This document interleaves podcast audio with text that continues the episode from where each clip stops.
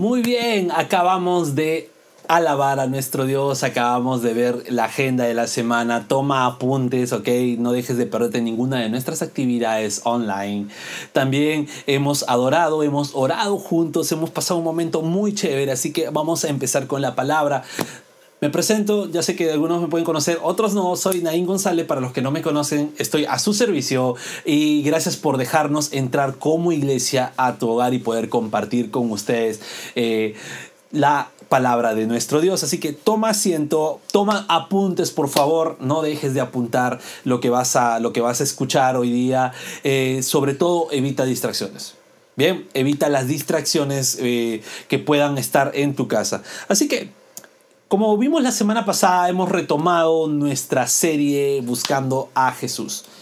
Y hoy día quiero dictarte algunos detalles de la vida de Cristo, la vida de Jesús, que son muy específicos en la Biblia. Si bien hay, es cierto, hay detalles de la vida de Jesús que la Biblia no detalla mucho, como entre sus 12 y 18 años, pero no vamos a entrar en detalles a ello ni vamos a especular, pero sí hay detalles que son muy específicos. Y quisiera ponerlos enfrente, ¿para qué? Para poder hacer el paralelo con nuestro personaje de hoy. Jesús fue hijo amado. ¿ok? En Mateo 3:17 podemos ver que cuando Jesús se bautizó, eh, el Espíritu Santo descendió con el paloma y el Padre desde el cielo habló diciendo, este es mi Hijo amado en quien yo me complazco. Jesús era el Hijo amado, es el Hijo amado de Dios, el Hijo unigénito del mismo gen, de la misma naturaleza, ¿ok?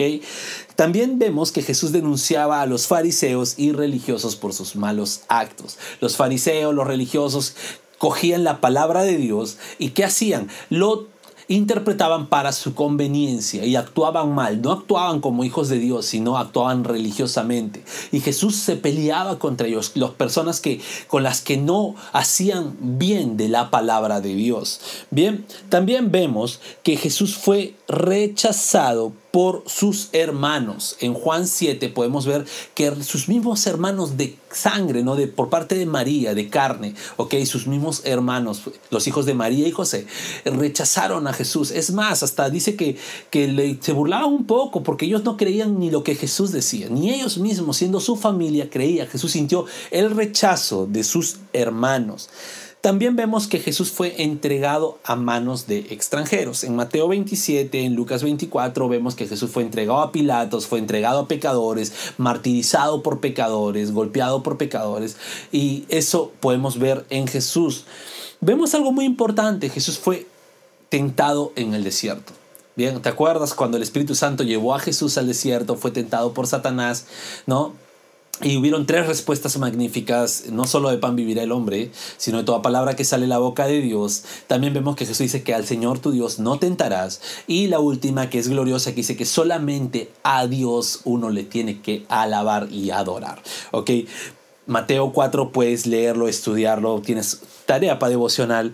También vemos que Jesús pasó por humillación y el maltrato. En todos los evangelios podemos ver eso, sin embargo en Isaías 53 da con detalle todo lo que Jesús iba a pasar en maltratos, en sufrimientos, en martirios, en sátiras, en burlas, en todo. ¿Por quién? Por nosotros. Vemos también que Jesús fue encarcelado, Juan 18, fue llevado a la cárcel. También vemos que Jesús es el único medio de salvación para el mundo. En Hechos 4, en ningún otro nombre hay salvación, sino es en el nombre de Jesucristo. Así que tienes mucho para estudiar esta semana. También Jesús es digno de toda alabanza. También vemos que Jesús perdonó y pidió perdón por quienes le agredieron. En Lucas 23, 34 vemos que en la cruz Jesús dijo, Padre, perdónalos porque no saben lo que hacen. Bien, ahora, estos detalles caracterizan a Jesús y estos detalles nos van a permitir hacer el paralelo con el personaje de hoy buscando a Jesús. Así que rápidamente, eh, Génesis 39, busquen tu Biblia y vamos a leer la palabra de Dios y los textos van a aparecer en tu pantalla, así que si no tienes una Biblia a mano, no te distraigas, no corras, siéntate tranquilo y lee con nosotros. Génesis 39 dice, llevado pues José a Egipto, Potifar, oficial de Faraón, capitán de la guardia, varón egipcio, lo compró de los ismaelitas que lo habían llevado allá. Mas Jehová estaba con José y fue varón próspero y estaba en la casa de su amo egipcio Y vio su amo que Jehová estaba con él y que todo lo que él hacía, Jehová le hacía prosperar en su mano. Así halló José gracia en sus ojos y le servía. Y aconteció que desde cuando le dio el encargo de su casa y de todo lo que tenía, Jehová bendijo la casa del egipcio a causa de José, y la bendición de Jehová estaba sobre todo lo que él tenía, así en casa como en el campo. Versículo 6, y dejó todo lo que tenía en mano de José, y con él no se preocupaba de cosa alguna, sino del pan que comía. Y era José de hermoso semblante y de bella presencia Versículo 7. Aconteció después de esto que la mujer de su amo puso sus ojos en José y dijo, acuéstate conmigo, duérmete conmigo. Y él no quiso, José no quiso. Y dijo a la mujer de su amo, he aquí mi señor no se preocupa conmigo de lo que hay en casa y ha puesto en mi mano todo lo que tiene.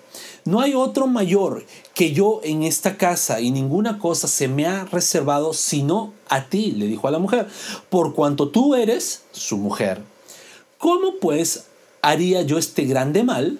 Y pecaría contra Dios. ¿Qué te parece si oramos para que sea Dios dirigiéndonos? Padre amado, gracias te damos por esta palabra tuya y Dios permite que tu Espíritu Santo sea guiándonos a toda verdad. Creemos que no somos nosotros, sino solamente somos siervos inútiles que comparten tu palabra y somos instrumentos, pero tu palabra se predica sola. En el nombre de Jesús, llévanos a toda verdad. Amén y amén. Y yo quisiera que podamos enfrentar algo, ¿no? Primero es que José sufrió traición por parte de los suyos. Bien, eh, quisiera que entremos un poco de quién es José, entremos en contexto un poco. José es hijo de Jacob, ¿ok? Era el último hasta en ese entonces, ¿no? El menor de todos, pero José era el hermano más aborrecido, porque Jacob amaba a José. Amaba mucho a José, ¿por qué? Porque era de la mujer con la que Jacob amaba de verdad, era el último hijo, le costó tener a José, bien, por muchos motivos, pero también José era de mucha ayuda, ¿por qué? Porque José, aparte que cuidaba las ovejas, pues él acusaba a sus hermanos cuando sus hermanos no hacían bien su trabajo. José le, decía, papá, mis hermanos no están cuidando bien a tus ovejas. Y esto enfurecía a los hermanos. Bien, ahora, si leas desde, desde Génesis capítulo 37, te vas a dar cuenta que José en ese en ese contexto fue golpeado por sus hermanos. José fue desprendido de su ropa. Jacob le había hecho una túnica muy hermosa. Y fue vendido a manos de extranjeros, fue entregados. La Biblia dice ismaelitas, ¿verdad? Hijos de Ismael eran árabes. Estos árabes se caracterizaban por traficar personas. Ellos vendían esclavos y a los esclavos no solamente los vendían, sino a los varones les mutilaban sus partes íntimas, los volvían eunucos, los violaban, los golpeaban. ¿ok? Bueno, la Biblia dice, bueno, da referencia a que José no fue mutilado. ¿Por qué? Porque, porque José pudo tener hijos. Entonces José no pasó por ello. Pero sin embargo, José sintió ese miedo porque ya era fama de ese tipo de árabes de, que, que, lograban todo eso. ¿Se imagina un joven de 17 años pasando por ese miedo? ¿Ok?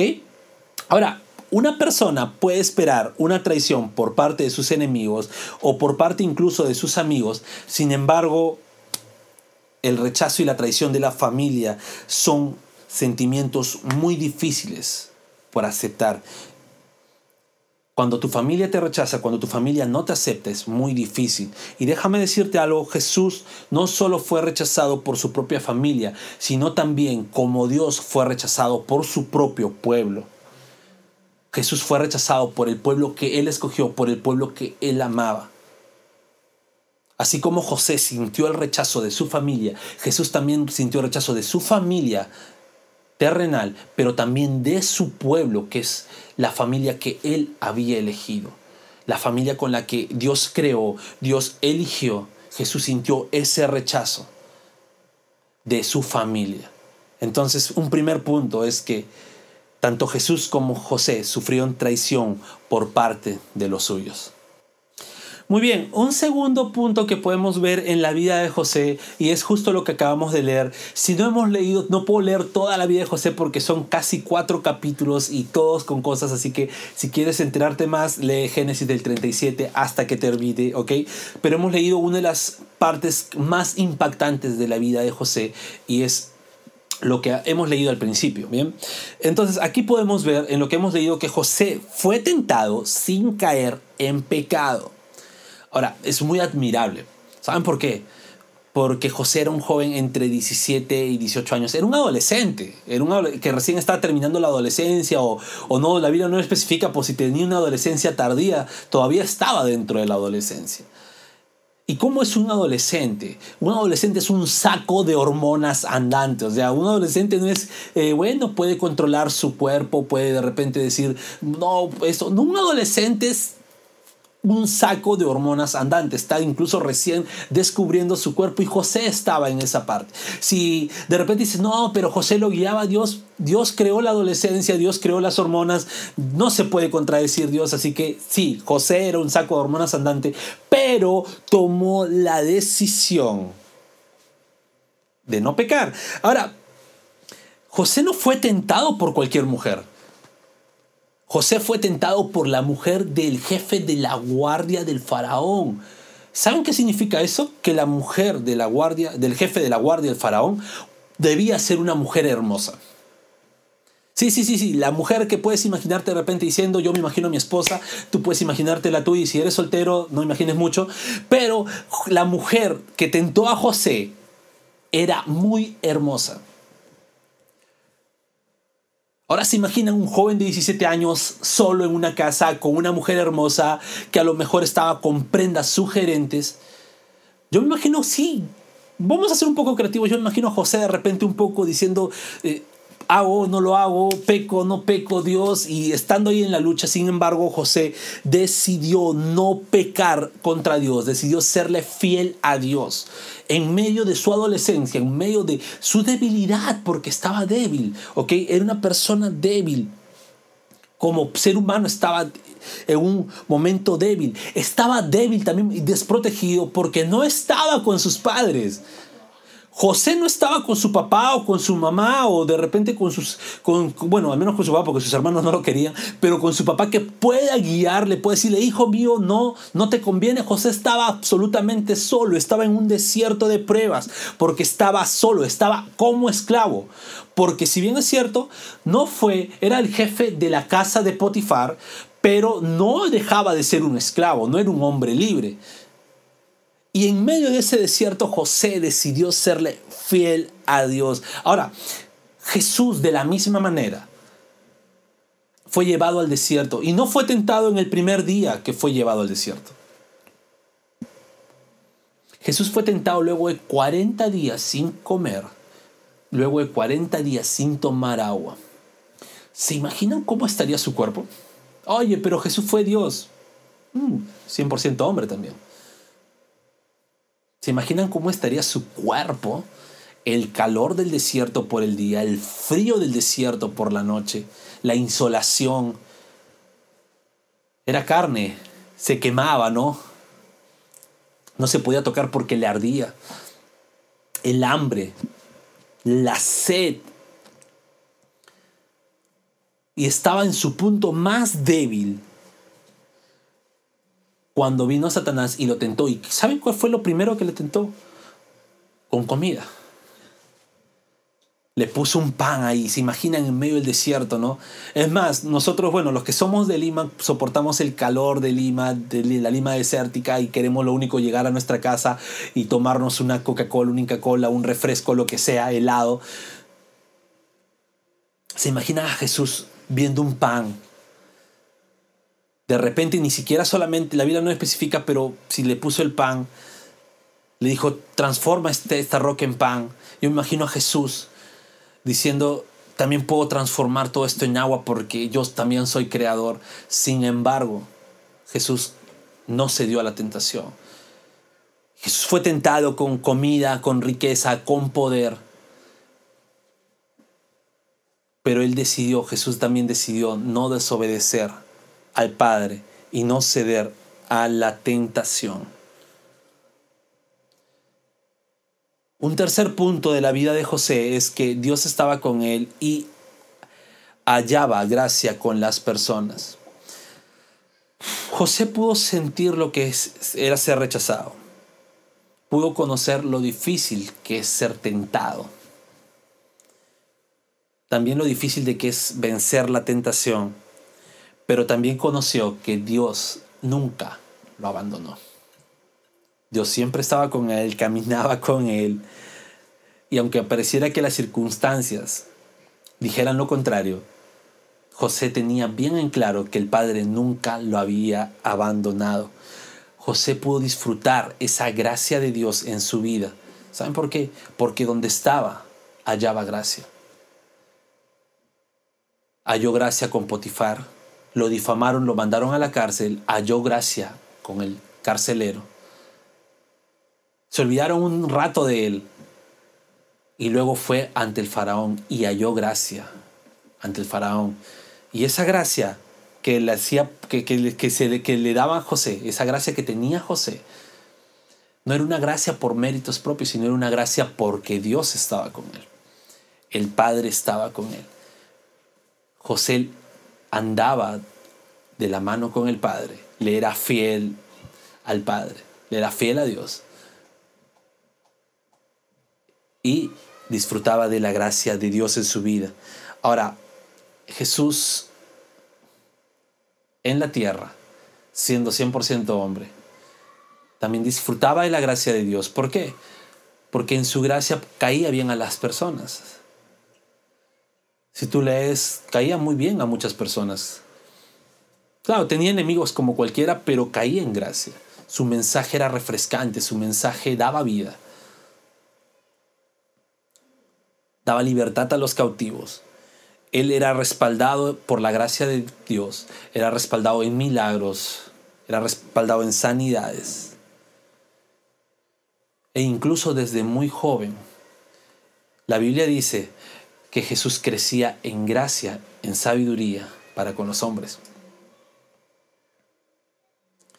El serle fiel a Dios también te da gracia. Tanto José y Jesús andaban de la mano de Dios, andaban de la mano del Padre. Y el Padre daba gracia a sus vidas. Bien, un cuarto punto es que José tuvo que padecer para que pudiera ser el medio de salvación para el mundo antiguo. Mm, en la historia de José, no, si tú, como te digo, tienes que leer todos los cinco capítulos que están ahí en la Biblia. En la historia de José, cuando sus hermanos se le presentan y le pide, ya se reconocen, le piden perdón, José mismo aceptó que él tenía, era necesario que él pase por todo ello para que no hubiera hambre en su pueblo, para que él pudiera ser el medio de salvación o la herramienta de salvación de Dios para su pueblo, para el mundo entero. Eh, ahora, ¿se imaginan que una sola persona tuviera que padecer para que, ¿cómo se llama? que todo el mundo entero se salve? Pareciera un poco injusto, ¿no? Porque José padeció rechazo, padeció humillación, padeció maltrato, tentaciones, cárcel, intrigas, etcétera, etcétera. Todo eso padeció José. Era una sola persona, era un muchachito. Tenía 17 años, 18 años cuando empezó todo ese, ese trajín, ese cautiverio, ¿okay? todo, todo, toda esa esclavitud. Era un muchachito. Y como que padeciera un poco anti, un poco, se podría decir, injusto, ¿no? Pero era necesario que él pase para la salvación de todo un pueblo. Porque cuando él fue gobernador de Egipto, luego de haber interpretado los sueños del faraón, venían los pueblos a comprar alimento a Egipto. ¿Por qué? por el padecimiento de este joven. Si este joven no hubiera padecido, hubiera, se hubiera quedado en su pueblo, no hubiera llegado al puesto donde estaba y todo el mundo entero hubiera padecido de la hambruna. Sin embargo, Dios usó a este jovencito para ser el medio de salvación del mundo antiguo. En Jesús es que este modelo de salvación se hace completamente perfecto. Porque si bien es cierto, cuando Jesús viene, alimentó personas, sanó personas, cumplió con los deseos de muchas personas, pero lo que hizo Jesús fue salvarles de la condenación que traía el pecado.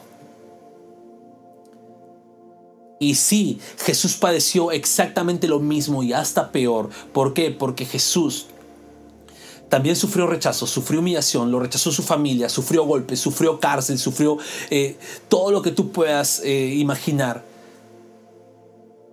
Pero también Jesús sufrió todo el peso de la ira del Padre en él, porque él cargó todos los pecados del mundo.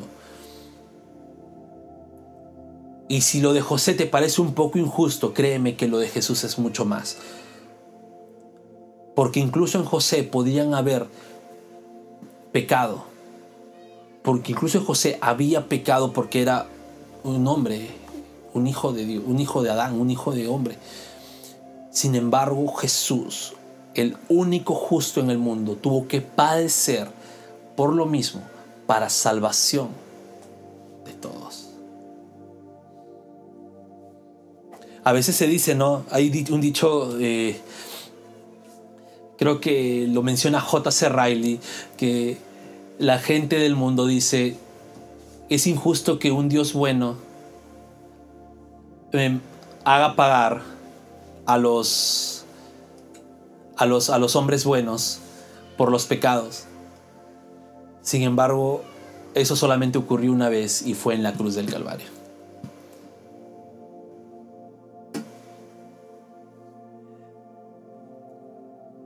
El que Jesús haya recibido todo el peso de la ira del Padre en él, creó un gran abismo entre José y Jesús.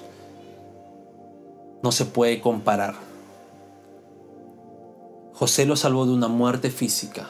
El sacrificio, todo el martirio que pasó José, y eso no pasó muerte, lo salvó de un sufrimiento físico. Sin embargo, el martirio y sacrificio de Jesús nos salva de un sufrimiento espiritual y nos hace libres de la esclavitud y la condenación del pecado. Y el quinto punto es que así José perdonó a sus hermanos a pesar que le hicieron daño. Cuando sus hermanos llegan por el hambre a Egipto, José ya los había reconocido, sí, y se nota que les costó perdonar a sus hermanos. Porque le puso varias trabas, le puso pruebas, los, incluso hasta los, pareciera que los difamó. Sin embargo, al último los perdonó, cuando lloraron todo, y fue un perdón genuino porque Luego de ese perdón que tuvieron en el palacio de Faraón, pasaron unos años, murió su padre y sus hermanos tuvieron miedo porque pensaron que José solamente los había perdonado por que su papá estaba vivo. Y fueron y nuevamente así quisieron pedir perdón y José dijo, esperen, yo ya los perdoné. Y ellos se, sorprendieron porque eran tantas las injusticias que había pasado, pero José perdonó. Hay un pastor que dice, no, perdonó hasta se olvidó de que se olvidó de que perdonó, ¿no? O sea, un trabalengua ahí. Y José se encontró con sus hermanos y pudo perdonarlos. Y saben, supo perdonar.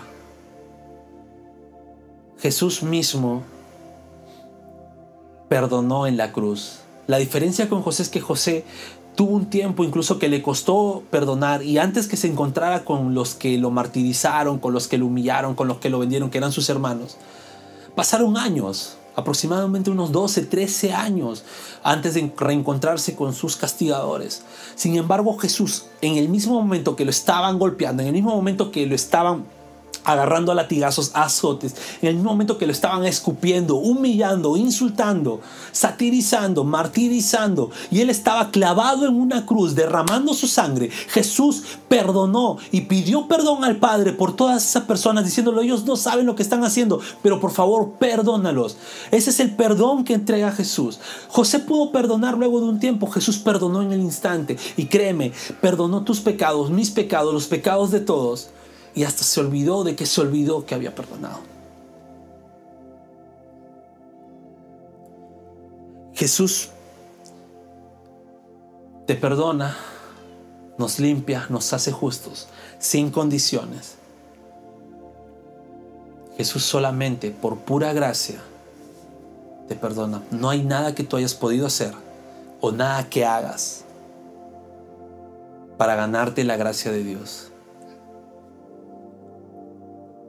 Puedes hacer todos los actos que quieras hacer buenos, entre comillas, pero tu salvación depende solamente de la gracia divina de Dios. La vida de José nos enseña un camino de integridad. ¿okay? Nos enseña lo que lleva de un sufrimiento, un rechazo, lo que es caminar y rechazar la tentación, lo que es vivir en integridad, lo que es decidir ser fiel a Dios. Y concluye con algo muy hermoso que es el perdón. Es un buen ejemplo para nosotros tener una vida de santidad, es un buen ejemplo para nosotros tener una vida de integridad.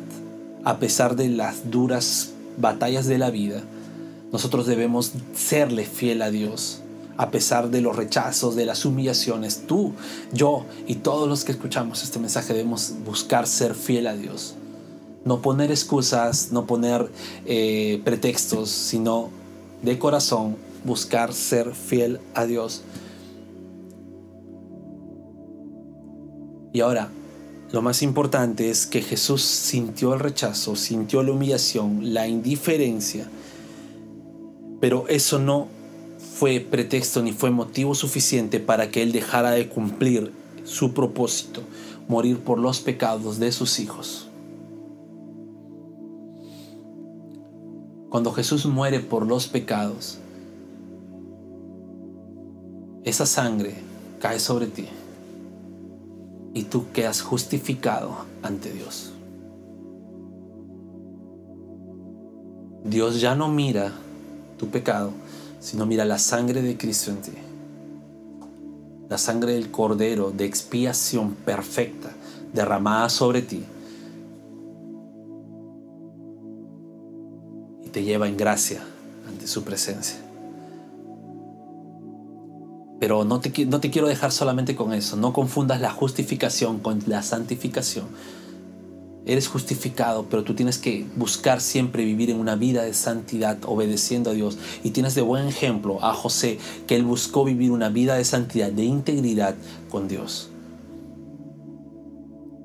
Pero sin embargo, la sangre de Cristo, la muerte de Jesús, es el único medio por el cual tú puedes ser justificado ante Dios. Y déjame terminar diciéndote, que no voy a hacer yo y no te voy a hacer repetir nada. Pero Dios a través de su palabra, a través del mensaje del Evangelio, es quien está llamando y quien está abriendo las puertas de su reino. Y todo el que cree en el mensaje del Evangelio y deposita su fe plena y confianza en Dios, pues merece ser llamado un hijo de Dios. Si ese es tu caso, qué genial.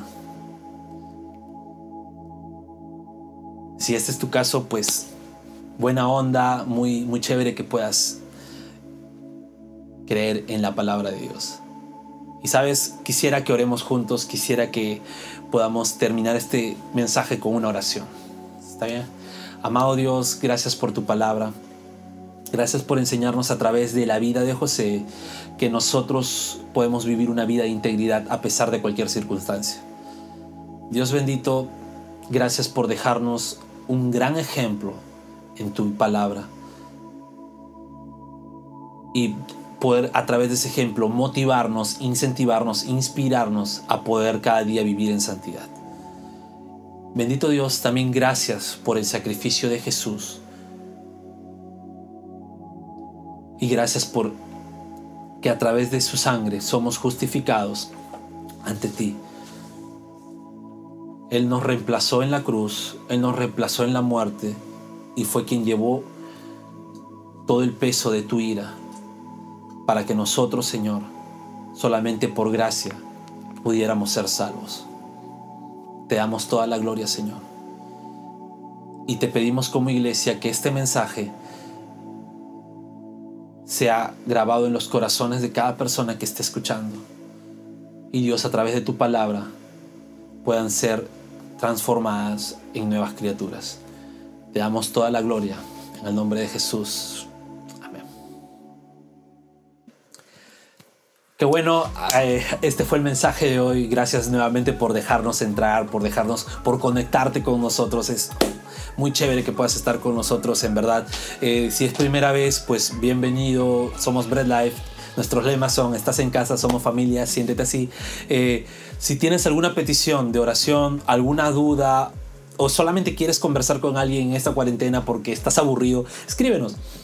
Va a haber siempre alguien que te pueda contestar, vamos a estar ahí charlando, conéctate con nosotros. En la agenda tienes todas nuestras actividades, puedes retroceder el vídeo o mañana mismo ya lo publicamos aparte de la agenda para que tú puedas conectarte con nosotros. Es un placer poder estar semana a semana a través de las redes sociales con ustedes. Así que, ¿qué te parece si nuevamente te pones de pie y nos vamos alabando a nuestro buen Dios?